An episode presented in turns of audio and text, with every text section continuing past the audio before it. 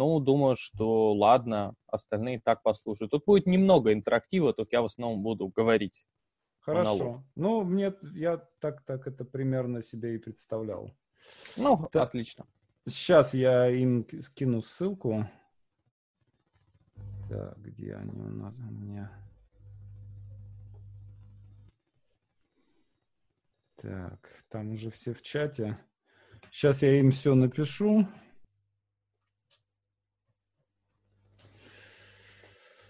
Так.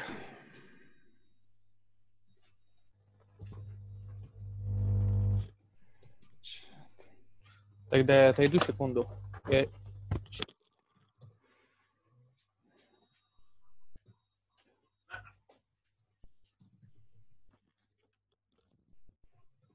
Хотел убрать этот отвратительный свет, но он не убирается.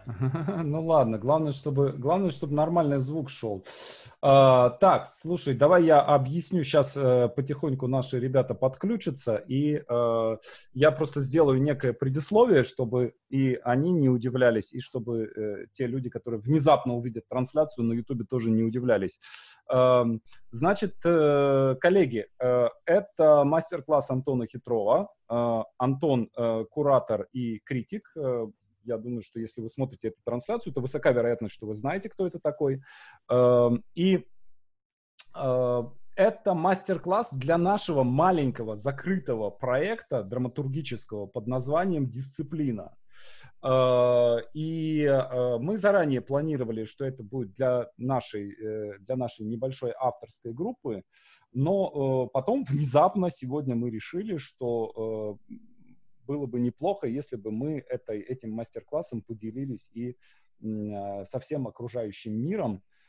Вот, соответственно, ребята из дисциплины, вы не удивляйтесь тому, что это будет открытый мастер-класс, соответственно, э, он не, э, не предусматривает э, там разбора ваших текстов какого-то там и так далее, а в большей степени предусматривает монолог Антона. Вот. И, соответственно, мне кажется, на этом я могу уже и умолкнуть. Да, спасибо. Но если, uh, если тебе необходим будет какой-то интерактив, то ты всегда можешь меня дернуть, и э, я буду здесь рядом.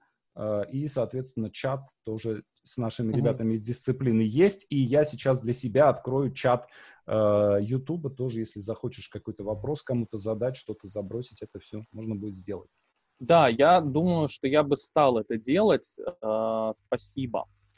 И, э, друзья, э, из э, дисциплины, кто нас смотрит, пока я тут разминаюсь, напишите в чат урока, о чем, такой дурацкий школьный вопрос у нас будет, о чем, как вы думаете, пьеса, которую мы сегодня попробуем разобрать, просто мне кажется, в случае конкретно человека из Подольска, о чем это достаточно прикольный вопрос. Собственно, к чему весь этот разговор? Почему мы вдруг э, взялись обсуждать одну единственную конкретную пьесу? Мы на самом деле не то чтобы этим занимаемся а в проекте, мы не разбираем пьесы, мы разбираем теорию написания пьес. Но дело в том, что пьеса «Человек из Подольска» Дмитрия Данилова, она особенная. Это пьеса, которая э, во многом спровоцировала там, меня, например, на участие в проекте «Дисциплина». Почему? Потому что я помню очень хорошо, когда она только-только появилась, а, несколько лет назад э, первая постановка Михаила Угарова в театре ДОК. Это один из последних спектаклей Михаила Угарова. А, я помню, какой эффект она на меня произвела. Дело в том, что это была очень непривычная для того времени, да и для нашего, на самом деле, для 2020 года, непривычная консервативная постановка. Ты приходишь в театр ДОК, ты ожидаешь э, каких-то предложений театра будущего, ты ожидаешь каких-то постдраматических экспериментов, то, с чем театр ДОК тогда активно работал, вспомнить там какие-нибудь проекты Всеволода Лисовского, которые уже на, настолько не похожи на привычный нам театр, что их и театром-то не, не все назовут. И вдруг Михаил Угаров выпускает такую совершенно традиционную, сугубо традиционную вещь, которой соблюдаются три классических единства, единство места, единство времени, единство действия, в которой практически нет никаких режиссерских смыслов. То есть есть пьеса, эта пьеса разобрана, и эта пьеса играется, как в малом театре. Или, ну, то есть, конечно, она играется не как в малом, не, не в стилистике малого театра. Конечно, там актеры говорят современными интонациями. Конечно, это сцена театра Док, где нельзя декламировать, нельзя вот это вот «ах», надо, надо спокойно, сдержанно, как-то тихо существовать. Понятно, они это все умеют. Но тем не менее, тем не менее, это была, на удивление, академичная вещь. И, с одной стороны, пьеса жутко традиционная, с другой стороны, спектакль жутко традиционный. И, и я убедился, что это работает. Я убедился, что нарративный драматический театр в каком, ну, не сказать, что реалистический, но, по крайней мере, театр без открытой театральной условности, театр без интерактива со зрителем, театр без медиа-арта, театр без э, ведущей роли режиссера, театр драматурга, театр пьесы, театр сюжета сегодня может работать и может не казаться архаичным, может казаться вполне современным, вполне острым, вполне актуальным. И, собственно, вот с этого спектакля, ну, еще там было несколько, несколько спектаклей Константина Богомолова, которые на те же мысли наводили, но на самом деле вот с этого спектакля Угарова «Человек из Подольска», а, начались мои размышления на тему того, как бы нам вообще драматический театр uh, make great again. Потому что кажется, что сюжетного театра очень не хватает. И, собственно, проект «Дисциплина», если ну вот нас смотрят люди, которые не представляют себе, что это такое, я поясняю для них, что проект «Дисциплина» на самом деле задуман а, в первую очередь для того, чтобы попробовать понять, а, может ли сегодня быть нарративный драматический театр актуальным и интересным? Ну, то есть мы думаем, что, скорее всего, да. И если да, то как это сделать? И прежде всего, какой должна быть пьеса для такого театра?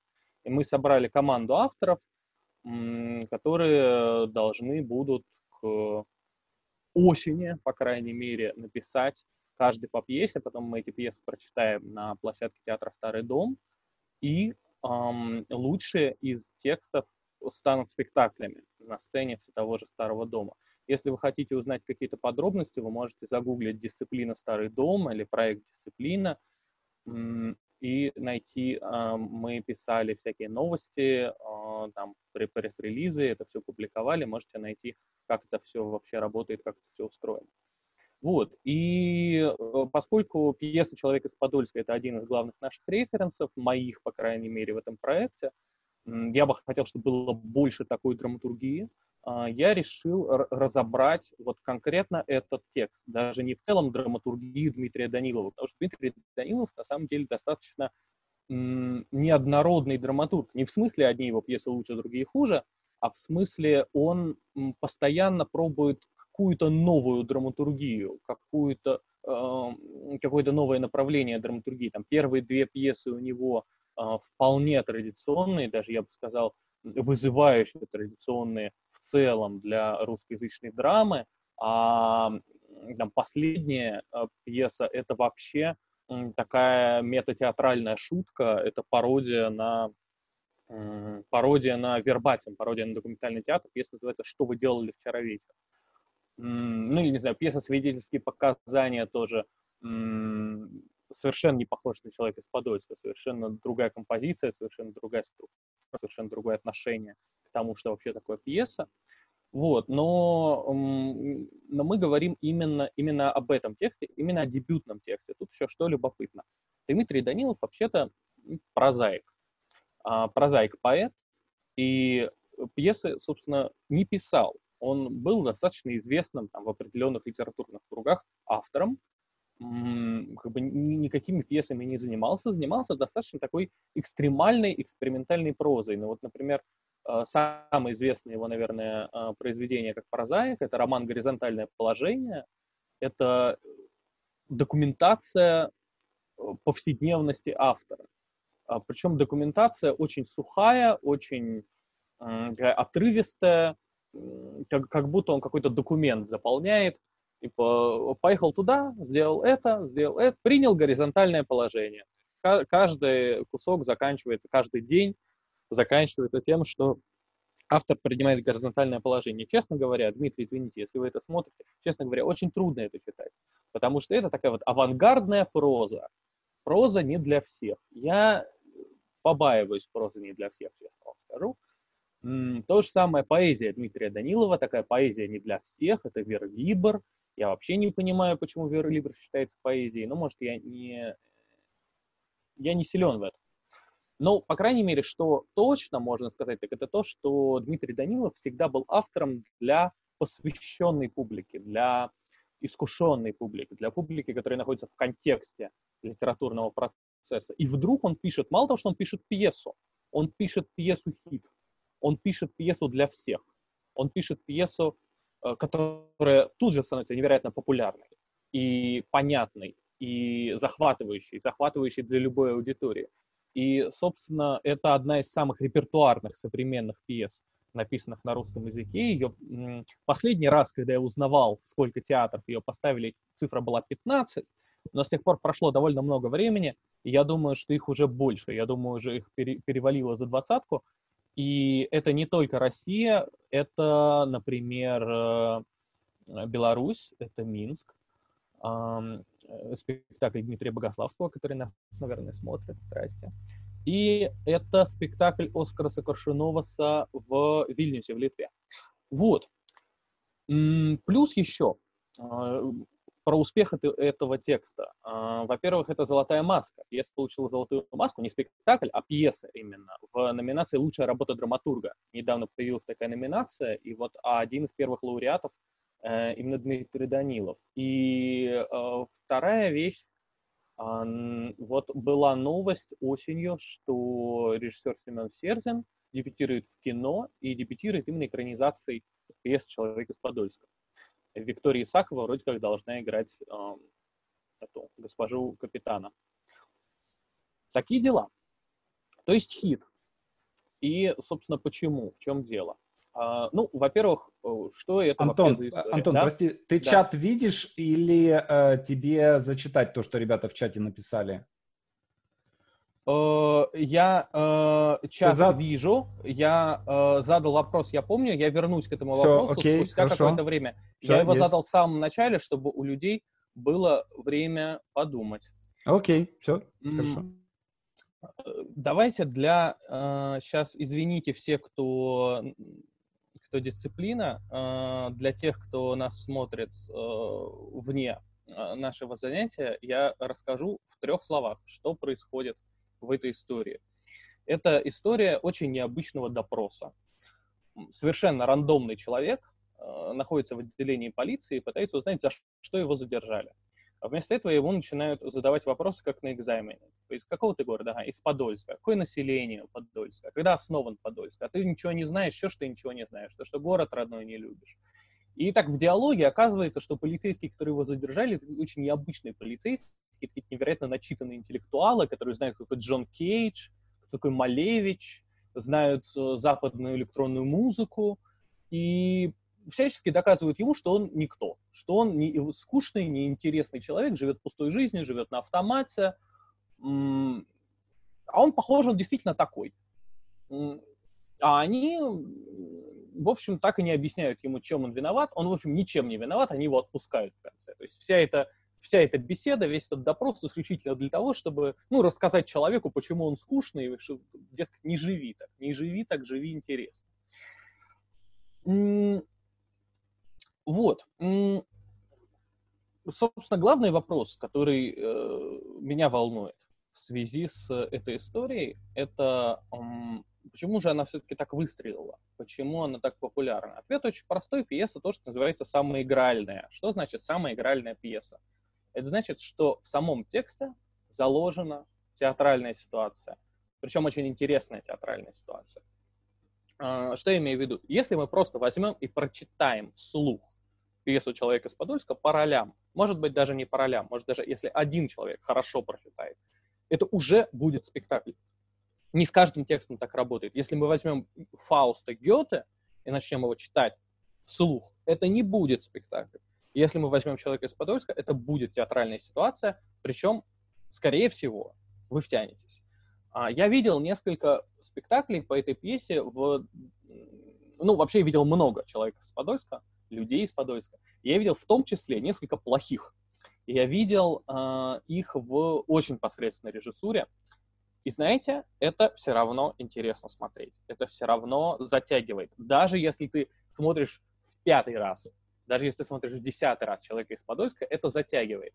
Uh, меня, честно говоря, немножечко раздражает то, что с этой пьесой происходит на сцене, потому что наша режиссура выучена на идее, что режиссер автор спектакля. Режиссер не всегда должен быть автором спектакля. И то, что театр, в принципе, не считает адекватной, интересной задачей просто дать песню прозвучать, а начинает нанизывать на нее свои театральные смыслы, э, это не всегда здорово. Э, я часто видел, как эту пьесу ну, просто захламляют какими-то совершенно посторонними режиссерскими смыслами. Но даже если это происходит, это все равно любопытно. А, я попросил наших авторов ответить на вопрос, о чем, а, о чем этот текст а, и какие у нас есть варианты. Для меня это про попытку помочь через насилие, заранее обреченную. Полицейские вроде как продвинутые стражи порядка, которые выполняют свои обязанности, но на самом деле это диктат. Для меня текст построен на буквализации стертых канцелярских штампов, выяснение личности и проводить воспитательную работу. То есть, кстати, прикольная теория, потому что Данилов очень любит выдумывать сюжеты из э, устойчивых выражений. Там пьеса Сережа очень тупой, например, вся выведена из оборота будем в течение часа. Потому что курьеры говорят, будем в течение часа, и действительно час сидят у клиента. Uh, так. А, да, вот тут вспоминают, будем в течение часа, да. Ну, в общем, в общем, вот такие у нас есть варианты. Попытка помочь через насилие, а, продвинутые стражи порядка, это но на самом деле диктат, и буквализация стертых канцелярских штампов. Ну, слушайте, ну у нас продвинутая группа, на самом деле обычно э, я слышу такие версии, э, что либо это пьеса о любви к малой родине, либо это пьеса о том, какой на самом деле должна быть полиция. Ну, то есть э, есть поводы, да, так э, это воспринимать, потому что, с одной стороны, там очень много разговоров о пейзажах, о городах. Этот вот главный, заглавный герой, этот человек из Подольска, он очень несчастен тем фактом, что он из Подольска. Ему стыдно, что он из Подольска. Если кто вдруг не из Москвы, Подольск — это один из самых депрессивных, неприятных э, подмосковных городов. У меня там военкомат. Поверьте, я знаю, о чем я говорю. И вот эти вот полицейские его убеждают в том, что в этом тоже есть своя красота, вот в этих панельках, в этих промзонах, в этих заводах, там, в каких-то э, и, и старых имениях, церквушках под Подольском, что говорит, почему ты говоришь, что Амстердам это вау, а Подольск это фу? Ты просто не ум... ты, тебя так научили, ты не умеешь видеть эту красоту.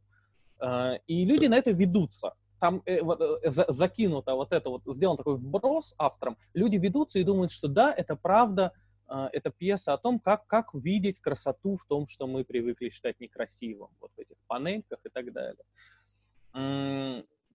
Либо же вот э, есть версия «читал», правда, так, люди так думают, зрители так думают, что пьеса о том, э, какими должны быть полицейскими, потому что, ну да, полицейские там цитируют э, Джона Кейджа, полицейские там эм, вроде как заняты просвещением, э, просвещением населения. Ну, давайте не будем считать даже, что автор э, сумасшедший. Понятно, что это не любовь к малой родине, что это в такой форме не выражается любовь к малой родине, потому что понятно, что те, те вещи, о которых они говорят, те вещи, которые они предлагают эстетизировать, Uh, ну, в общем, uh, не, не, не то, что наше субъективное восприятие, а просто там вся мировая урбанистика считает, что это uh, не, негуманная среда, что так люди не должны так жить. Люди не должны жить в таком городе, каким сейчас является Подольск. И Э, никакие попытки там, оправдать этот пейзаж какой, каким-то эстетизированием, они э, в пьесе умного автора, скорее всего, не прозвучат. Это раз. А по поводу того, что это текст о том, какой должна быть полиция, ну, хей, а, э, это, это люди, которые задержали человека ни за что. Полиция не должна быть такой. И Данилов это знает. И Данилов говорил об этом в интервью. Нет, это не, это не полицейские мои мечты. Это это, это не та ситуация, которую я поддерживаю. Когда я первый раз смотрел, мне подумалось, что это пьеса про страшный суд. То есть, что это, эти полицейские это вообще не люди, а, что это некая ревизия всего жизненного пути человека, потому что они же еще его биографию разбирают, и там, где он учился, на ком он женился, почему от него жена ушла, что вот это такой как бы страшный суд, который заканчивается тем, что человеку дают второй шанс, человеку дают новую жизнь. Ну, то есть можно так, но вообще такое, ну, такая трактовка, которая нам ничего не дает. Ну, окей, библейские отсылки. Мне нравится другая версия, э, версия, на которую на самом деле меня натолкнул Михаил Угаров, опять-таки. Но, правда, не спектаклем «Человек из Подольска», а э, у него была пьеса, которая называлась «Маскарад, маскарад», а, по мотивам Лермонтовского маскарада. И там была совершенно великая цитата. Там э, Арбенин э, читает какую-то книгу, в общем, там даже не называется сама эта книга, и произносит монолог о том, как он ее читает. Говорит, о чем эта книга? Это книга о том, как я ее читал. Вот, э, на самом деле это идеальная формула, чтобы разобраться в произведении искусства. То есть, э, когда мы спрашиваем себя, что имел в виду автор, мы обычно ну, придем в тупик. Но мало ли, что он на самом деле имел в виду.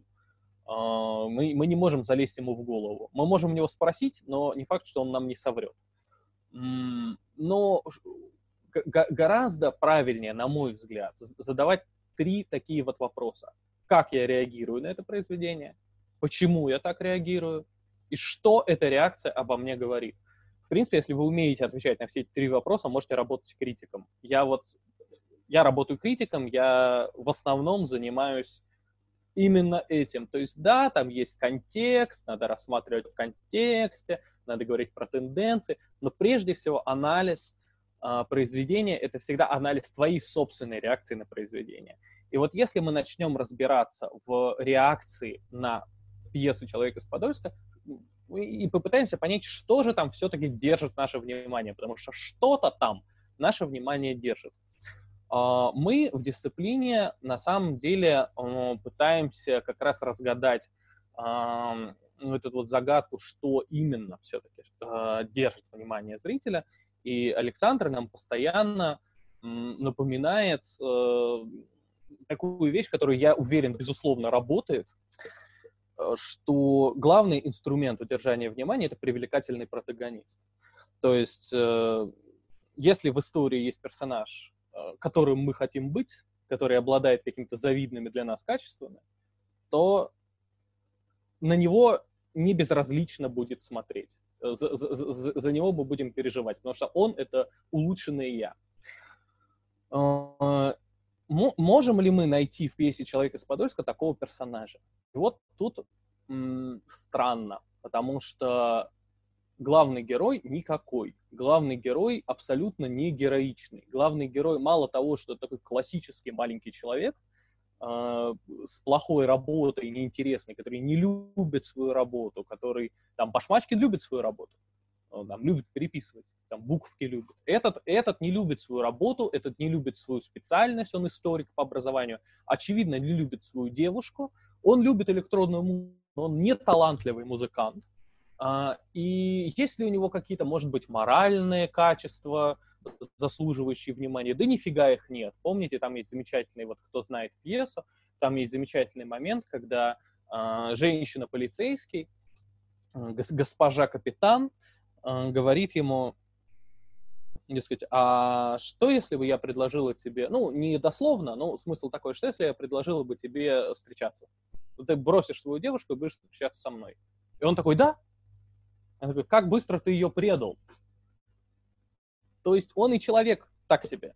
Он и человек так себе, и сотрудник так себе, и вообще все так себе. Что это вообще за протагонист? Как, как можно ему сопереживать? Как, может, как, как он может завладеть нашим вниманием? Совершенно непонятно.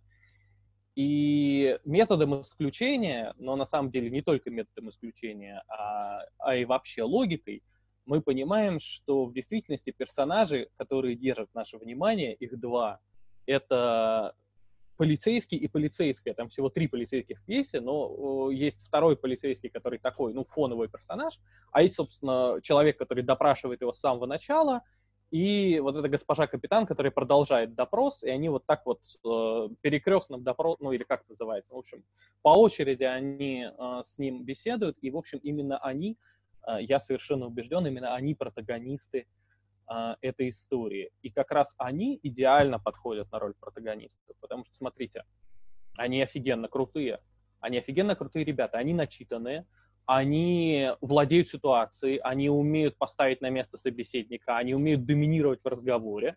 Uh, на самом деле смотришь, думаешь, вот, я прямо, я хочу быть этим парнем, я, я хочу так, так разговаривать с людьми, которые меня бесят. Вот так, с позиции силы. И мне кажется, что, возможно, не все, э, кто смотрит эту пьесу, не все рефлексируют этот момент, но мне кажется, именно за счет этого она и работает именно за счет того, что э, люди неосознанно начинают ассоциировать себя с этими полицейскими. И что же тогда получается? Э, что же мы имеем в этой ситуации? Что публика э, солидаризируется с, со стороной насилия на самом деле. Потому что, ну что происходит? Неважно, какой этот человек из Подольска. Неважно, чем он виноват или не виноват. Просто, ну, происходит травля, происходит его травля. Какие-то люди, которые почему-то возомнили себя вправе судить других, ну, не знаю, государство им дало право судить других, ну, неважно. А, люди поставили себя выше другого человека и рассказывают ему, почему он плохой, почему он грешный. Они берут, вот если вспоминать аналогию со страшным судом, они берут на себя функцию Бога, хотя они должны. И зал на их стороне. И зал либо люди задаются вопросами, ой, а как бы я вел себя в этом разговоре, а выдержал бы я этот допрос? Я бы выдержал этот допрос, конечно. Я, я-то знаю, кто Джон Кейдж, я, я, я умный, я бы э, показал себя хорошо. Либо они думают, да, вот я хочу быть на их месте, я хочу вот так допрашивать. А, и получается, что и, и, и никто не любит этого Колю, этого человека из Подольска. Весь зал его не любит, никто ему не сопереживает. И получается, что собственно, с чего мы начинали? Театральная ситуация. Что это за театральная ситуация? Это ситуация коллективной травли. То есть весь зал против одного вот этого человека из Подольска, против одной жертвы. А, это э, вот, и, собственно, возвращаясь к вопросу, о чем эта пьеса. Для меня а, это пьеса про ресентимент интеллектуала.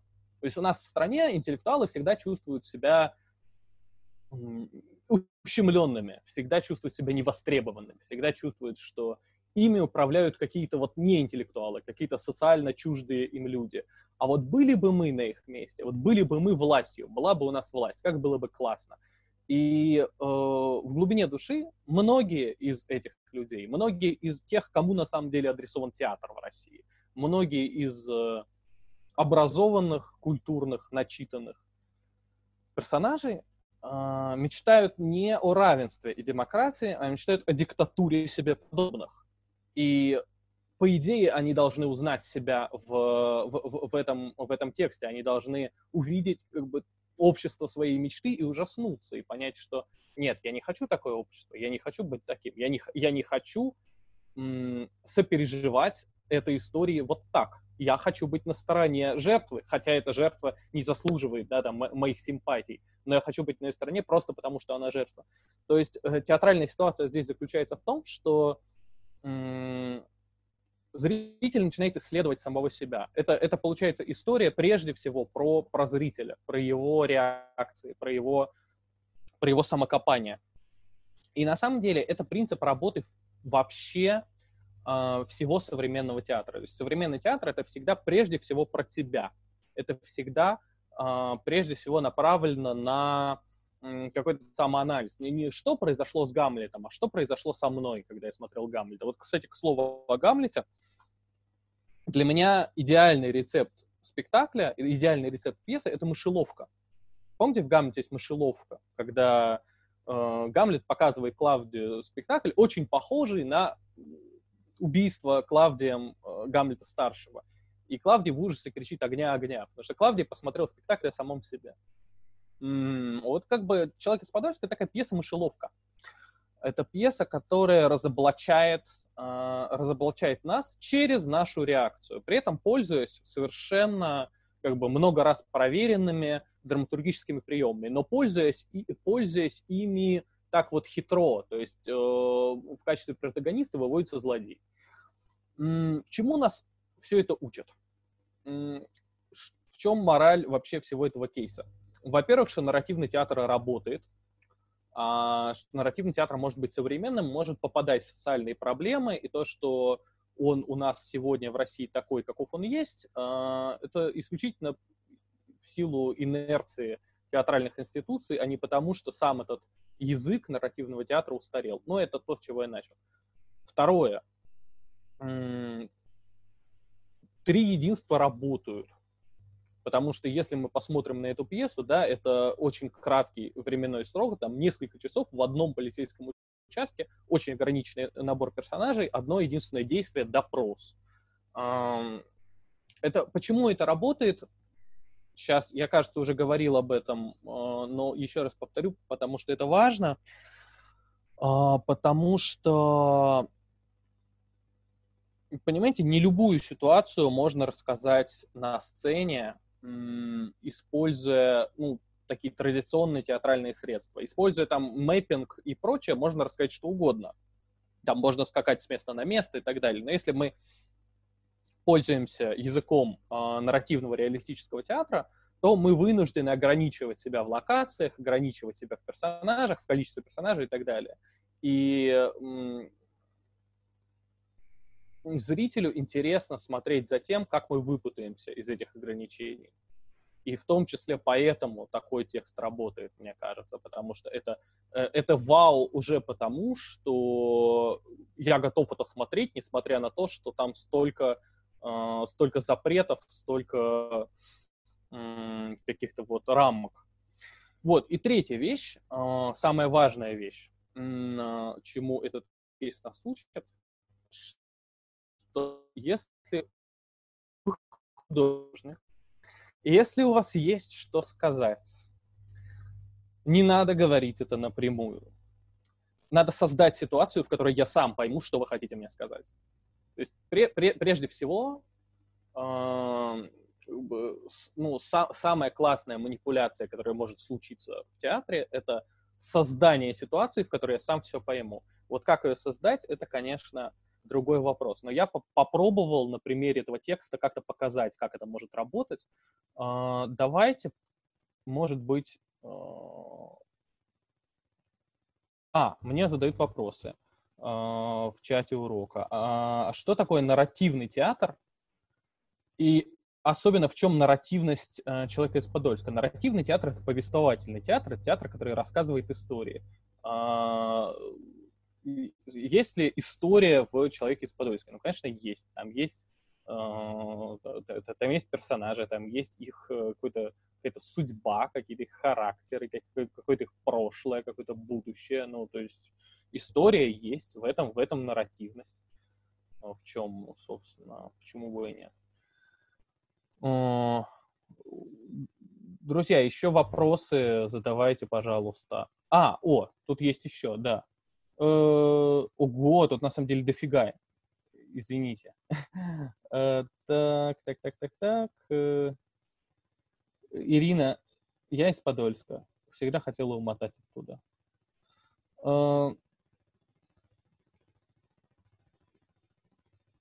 Так. Я задавал себе вопрос, в чем преступление человека из Подольского. Преступление в том, что он не любит свою родину, и полиция учит его любить родину. Но это, как я понимаю, ироничный комментарий. Э, научимся Родину любить. Ну, мне кажется, что вопрос этой пьесы не в том, в чем его преступление, а в том, что э, а, почему люди берут на себя право судить его за что бы то ни было. Так, э, зачем нужен человек из Мытищ? Это хороший вопрос, и я сам сегодня думал, зачем же нужен человек из Мытищ. Но самый очевидный ответ, но я, возможно, у вас есть более интересный, но человек из Мытищ эм, это это такой голем. Ну, ну то есть э, э, это же чем занимаются эти, эти люди, вот эти вот полицейские? Они же лепят новых людей, они же занимаются, ну, как бы формированием какой-то вот просвещенной личности. Вот это их продукция. То есть человек из Матиш ужасно неприятный тип. Это, это вот второй персонаж задержанный, который уже давно в этом участке сидит и уже уже ведет себя так, чтобы нравиться этим полицейским. Но при этом он, он ужасно неприятный. Мы понимаем, что они за архитекторы человеческих душ. Они фиговые архитекторы человеческих душ. У них получается вот такой человек из мытищ. Ничего отдельного у них получиться не может. Я думаю, для этого. Так. Ну, пока вопросов нет больше, задавайте, если, если у вас появятся. А, Саш, у тебя есть какие-нибудь э, комментарии, может быть? Привет. Ты, ты с нами еще? Да, я здесь. Ну, на самом деле я полностью согласен, потому что э, когда ты начал говорить, что вот протагонист здесь такой-то, такой-то, такой-то, я просто, я чуть было не включился, что, а, как, какой он к черту протагонист? Он же совершенно не, это, ну, то есть он формальный протагонист, да, как Фурманов э, в Чапаеве, но, конечно, он не герой. Он не герой. Он э, герой в том смысле, что э, как бы человек, который, персонаж, к которому мы подключаемся. И мне кажется, что фокус этой пьесы как раз состоит в том, э, как э, в фильме Ханеке, да, что ты в какой-то момент э, вдруг понимаешь, э, то есть как бы э, вот эти менты, да, это такое зеркало, да, и ты в какой-то момент незаметно сам для себя понимаешь, что ты на их стороне. Ну что да. Ты, что ты идентифицируешь себя не с этим человеком, э, который... То есть мы понимаем, да, что... Э, мы, кстати, с Даниловым об этом говорили. Э, и он это подтвердил, да, что мы, э, как работает абсурд в нашей современной жизни, да, то есть ты, в принципе, э, находясь в современной России, ты даже не удивишься, если вдруг придут курьеры и начнут разговаривать как-то странно, да, то есть ты, ну, как бы ты скажешь, блядь, какой, какая-то опасная ситуация, да, но э, ты не будешь, э, как бы, ты не удивишься. Я в России, может быть, все что угодно, да, и если менты начнут разговаривать про Кинг Кримсон, да, э, ну, я пойму, что, окей, значит, будем говорить о Кинг Кримсон, да, вы за ранний, за средний или за поздний, да, то есть, но я не удивлюсь ни на секунду, вот. И здесь то же самое. Из-за вот этой вот, э, вот этого как бы такого необычайно достоверного абсурда э, мы не замечаем того, что мы оказываемся не на той стороне, на которой должны быть.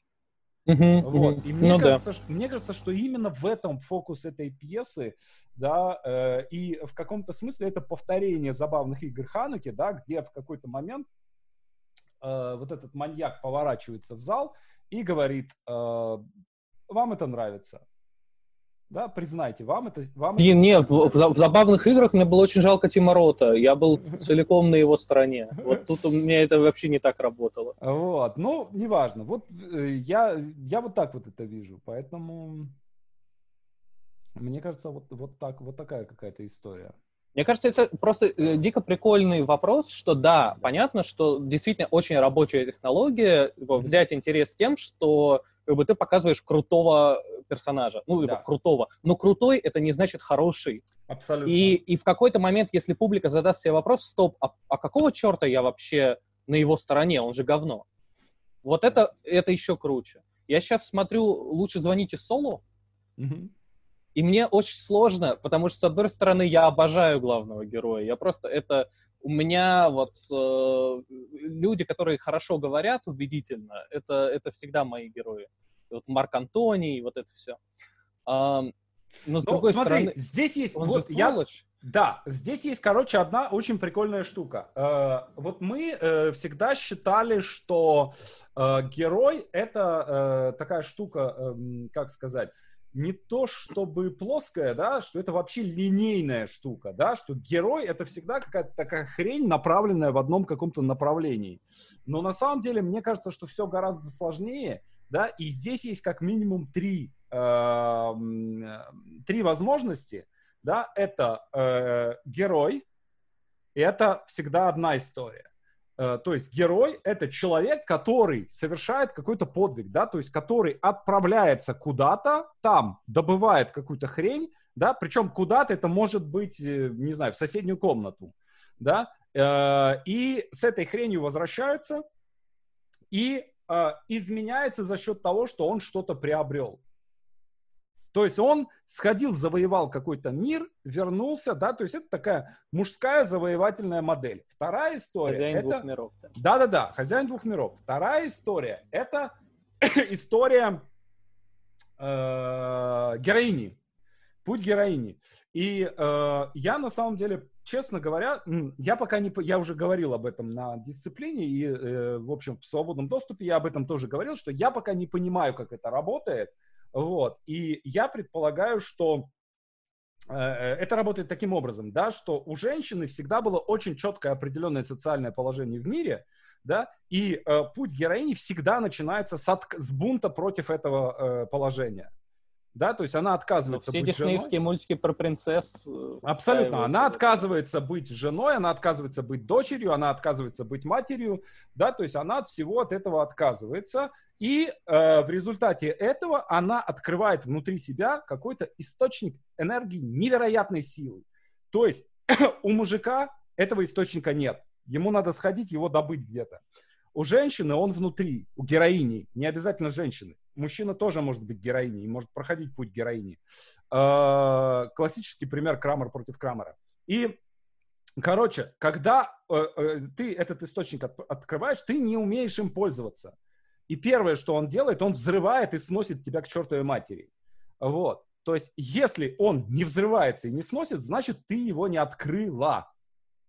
Да, то есть, э, так же, как герой, если он не оказался в полной заднице и не нашел там какой-то меч, значит, он еще не дошел до, э, не идет своим вот этим путем героя. Вот. Но есть еще одна крутая штука. Э, Ее на самом деле э, э, придумал, сформулировал человек по имени Антон Нефедов. На мой взгляд, это совершенно гениальный парень. Мы с ним делали стрим пару дней назад. И он и Нелпер, ученик Тани Мужицкой, он сделал такую штуку, сделал такую модель «Путь антигероя». Очень красивая модель, я ее вам потом в чат скину. Э, сам вот это, саму вот эту модель «Путь антигероя», она, на мой взгляд, прям прекрасная. Вот. Э, и самое главное, что тут все сразу же укладывается, да, то есть у нас есть инь, у нас есть ян, это путь героя, у нас есть инь, это путь героини, и у нас есть хрень, да, то есть ян, инь и хрень. Э, точно по э, богине нашей Татьяне Мужицкой. Да? И вот эта хрень — это путь антигероя. И вот как только вот этот третий, э, третья эта модель появляется, сразу все становится на свои места. Да? То есть у тебя сегодня есть только три опции. Ты идешь либо путем героя, либо путем героини, либо путем антигероя. Все, у тебя больше выборов нет. Вот. Соответственно, Сол идет путем антигероя да, э, мистер Уайт, он идет путем антигероя. И мы, э, соответственно, это все, это все дело наблюдаем. Менты идут путем антигероя. И они нам этот путь антигероя показывают. Мне Значит, кажется, читал «Путь антигероя», но я хочу его еще раз перечитать именно применительно к этой пьесе, потому что я не мне помню кажется, уже его. Мне кажется, что это совершенно абсолютно, э, абсолютно эта история. Вот. И у нас э, на самом деле, да, э, вообще маловато. Я вот не припомню в русской литературе и в русской драматургии, да, э, моделей вот именно вот этого, э, как бы, э, мы боимся в эту сторону даже смотреть. У нас всегда путь героя, да. А если ты посмотришь на Шекспира, на какого-нибудь там, Макбет, ну, это путь, путь антигероя, классический. Да, то есть человек идет во тьму просто на, на всех парах. Вот. Вот, собственно... У нас нет, да, у нас в драматургии, ну, разве что, э, на самом деле, как ни странно, был же классицизм, был русский классицизм. Да. И, э, например, у Самарокова, прости господи, была пьеса про Лжедмитрия, стильно да. до да, э, Пушкина. Да. И там это прямо русский Макбет. Да. Uh, да, на самом деле Борис, Годо, Борис Годунов тоже, ну это что, это пьеса про Бориса Годунова? Ну, конечно, нет.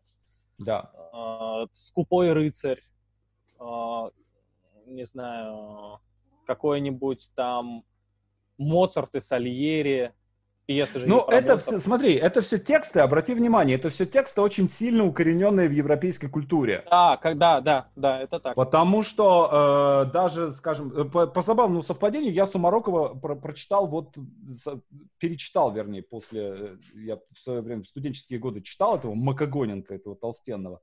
Вот. И вот как раз то, что сейчас увидел, да, то, что я в первом, при первом чтении не замечал, да, это совершенно европейская пьеса. То есть там ничего, ничего нашего нет, то есть это просто э, на, накрывшись как бы русскими вот этими шубами, да, там ходят абсолютные французы.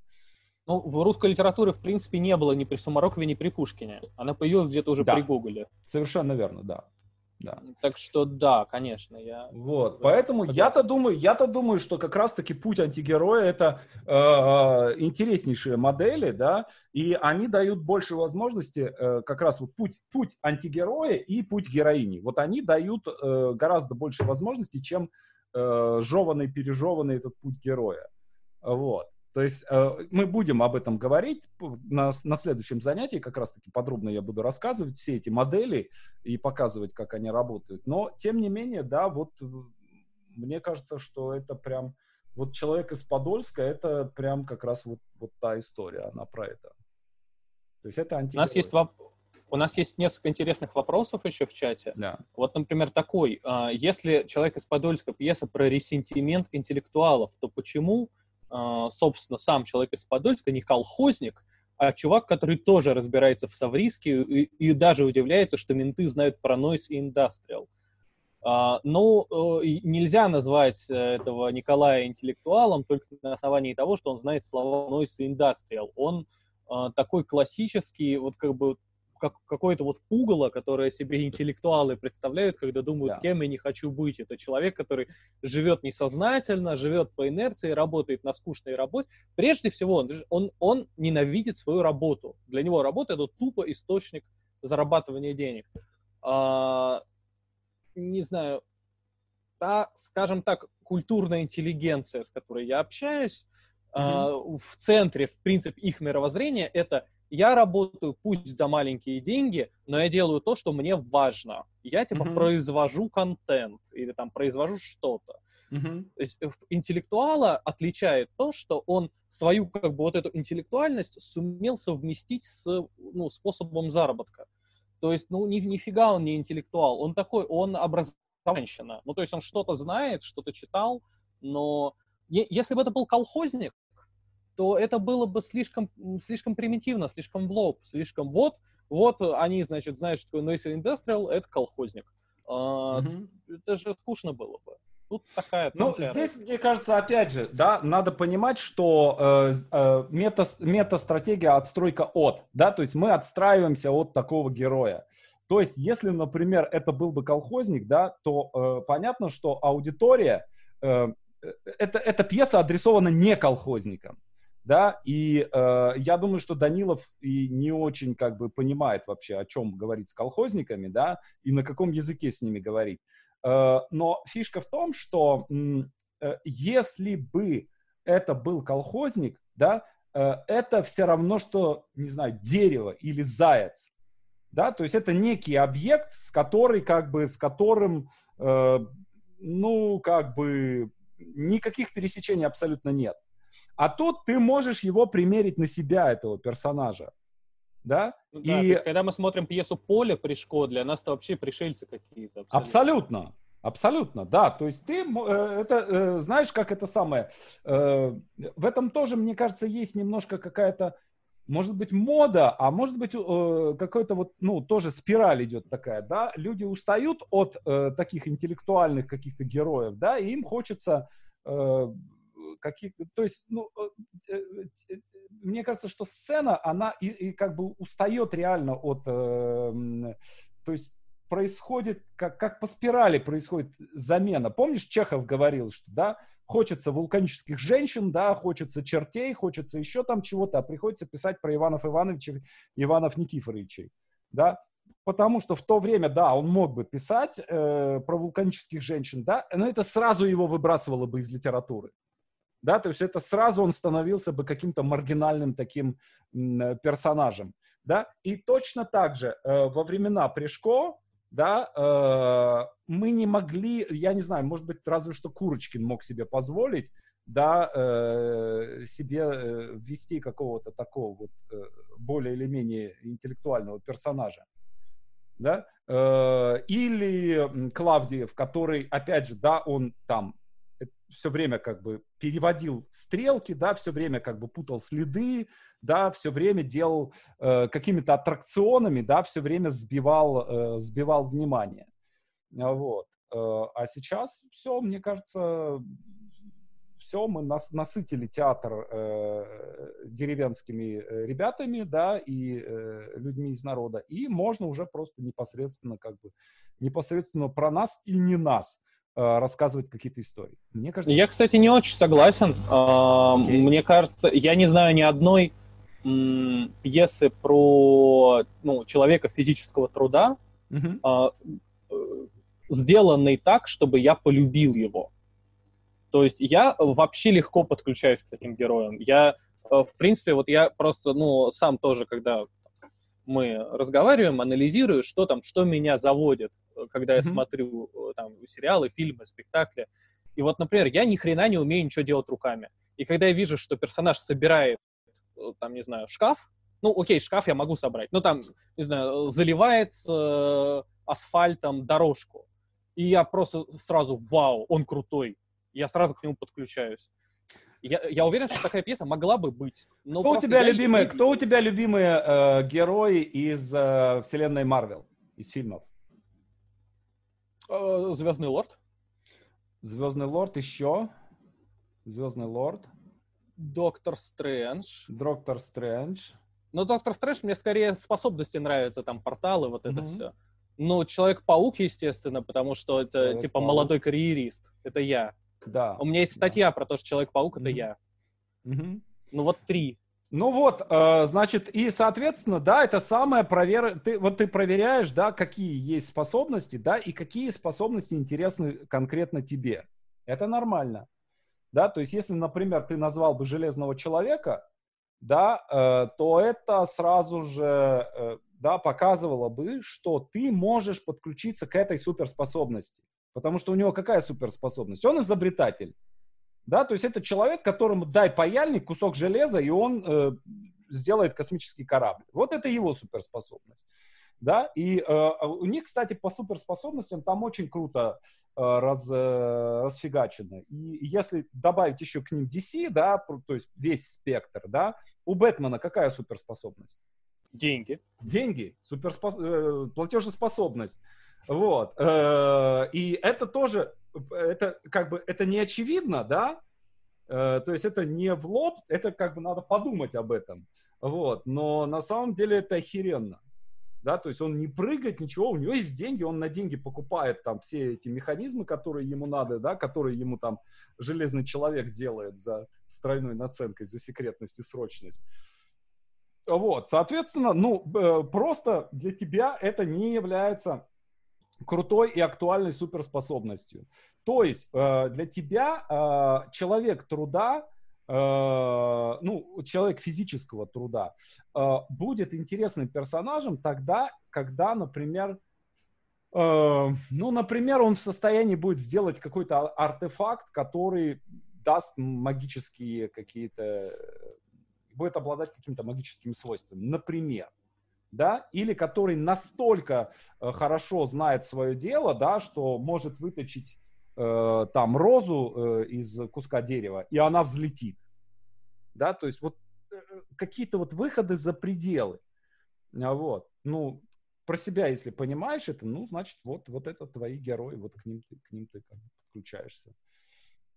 А вот. У, у них здесь, у да? них здесь, здесь, э, вот в человеке из Подольска, возвращаясь э, к ним, да, там э, суперспособности это э, такое социальное доминирование.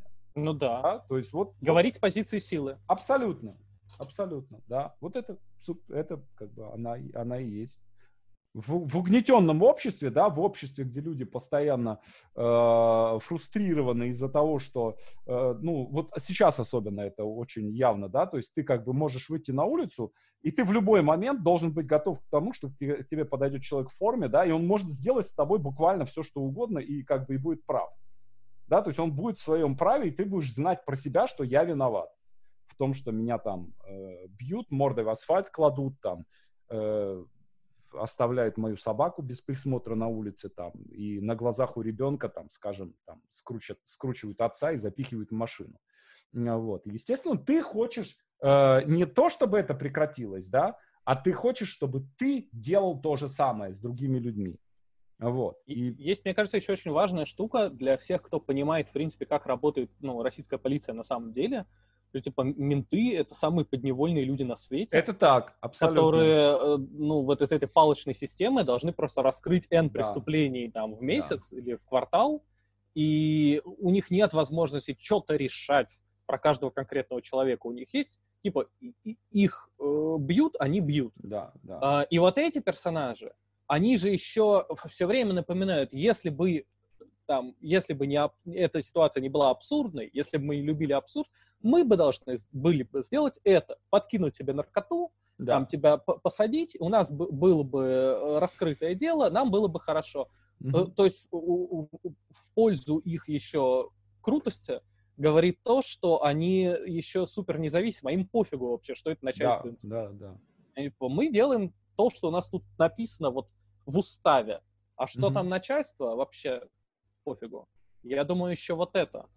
Да. То есть тот, этот момент, когда они говорят э, вот, вот это вот все любишь абсурд, любишь абсурд, это тоже какая-то вот такая вот какой-то крючок, когда мы начинаем их уважать. Да. Есть хороший вопрос про Зилова. Я тоже подумал угу. про Зилова, когда мы начали говорить про антигероев. Угу. Да. Э, о, Зилов, то у нас кто, герой или антигерой? Мне кажется, Зилов герой, просто, ну, мерзкий, но структурно герой. Он же в конце концов... Я думаю, что он герой. А, я думаю, что он герой. Я думаю, что его цель спасение. Да, а, но при этом он находится в ситуации, когда действие невозможно. Да, и, а, соответственно, это вот примерно как Афоня, да, то есть там действия по большому счету нет. Почему? Потому что он находится в безвоздушной среде. И там любые действия бессмысленны. Вот. И у него есть цель, это утиная охота, да, это ложная цель, это внешняя цель, да, и его задача на самом деле понять внутреннюю цель, да, найти внутреннюю цель, то, чего он хочет на самом деле. Вот. Но ничего из того, что э, ему предлагается, ничего из этого не работает. Дружба не работает, любовь не работает, пьянство не работает, вообще ничего не работает. Вот. А, и э, вывод-то какой, да? Э, в текущей ситуации спасение невозможно. Вот она, мне кажется, что она вот про это, эта пьеса. Да? А, если бы, э, вот мне, мне кажется, что интересная штука, э, вот как разреша, разрешаются вот эти коллизии советских текстов, э, ну, понятно, что когда ты находишься в ситуации советской среды, да, и ты чутьем своим понимаешь, что ты живешь в какой-то абсолютно мертвой среде, ты пытаешься об этом писать, пытаешься показать какой-то выход, а выхода нет. Ну, то есть выход есть, да, через э,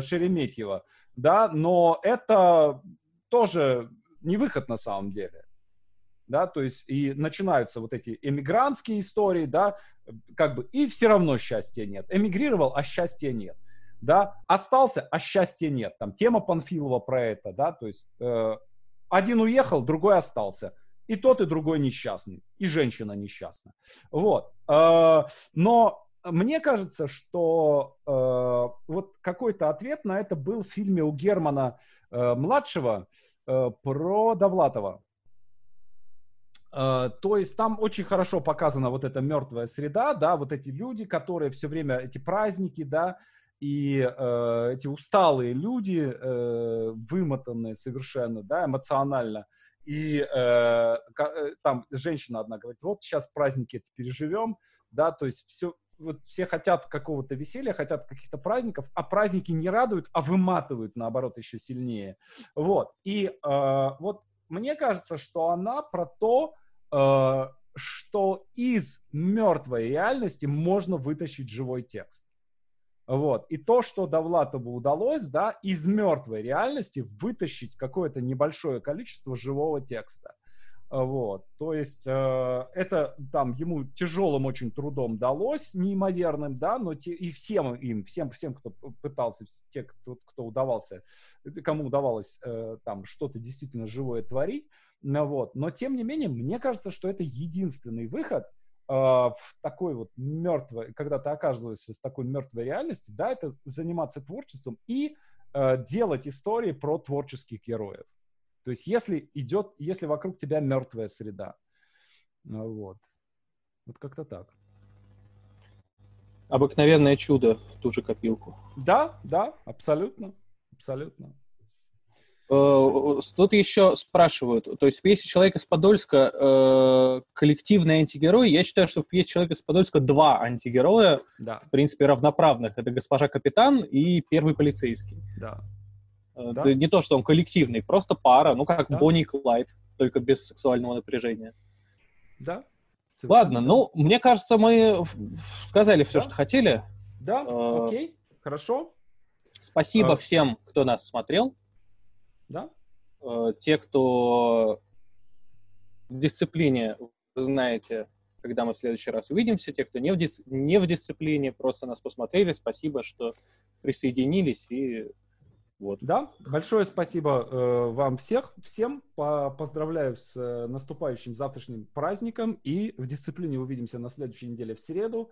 А э, на канале увидимся в следующий раз понедельник в 3 часа дня. У нас следующий эфир с Анной Лебедевой, президентом, э, не президентом, директором Эриксоновского института коучинга. Будем говорить о всяком таком разном коучинге. Ого! Спасибо. Пока-пока.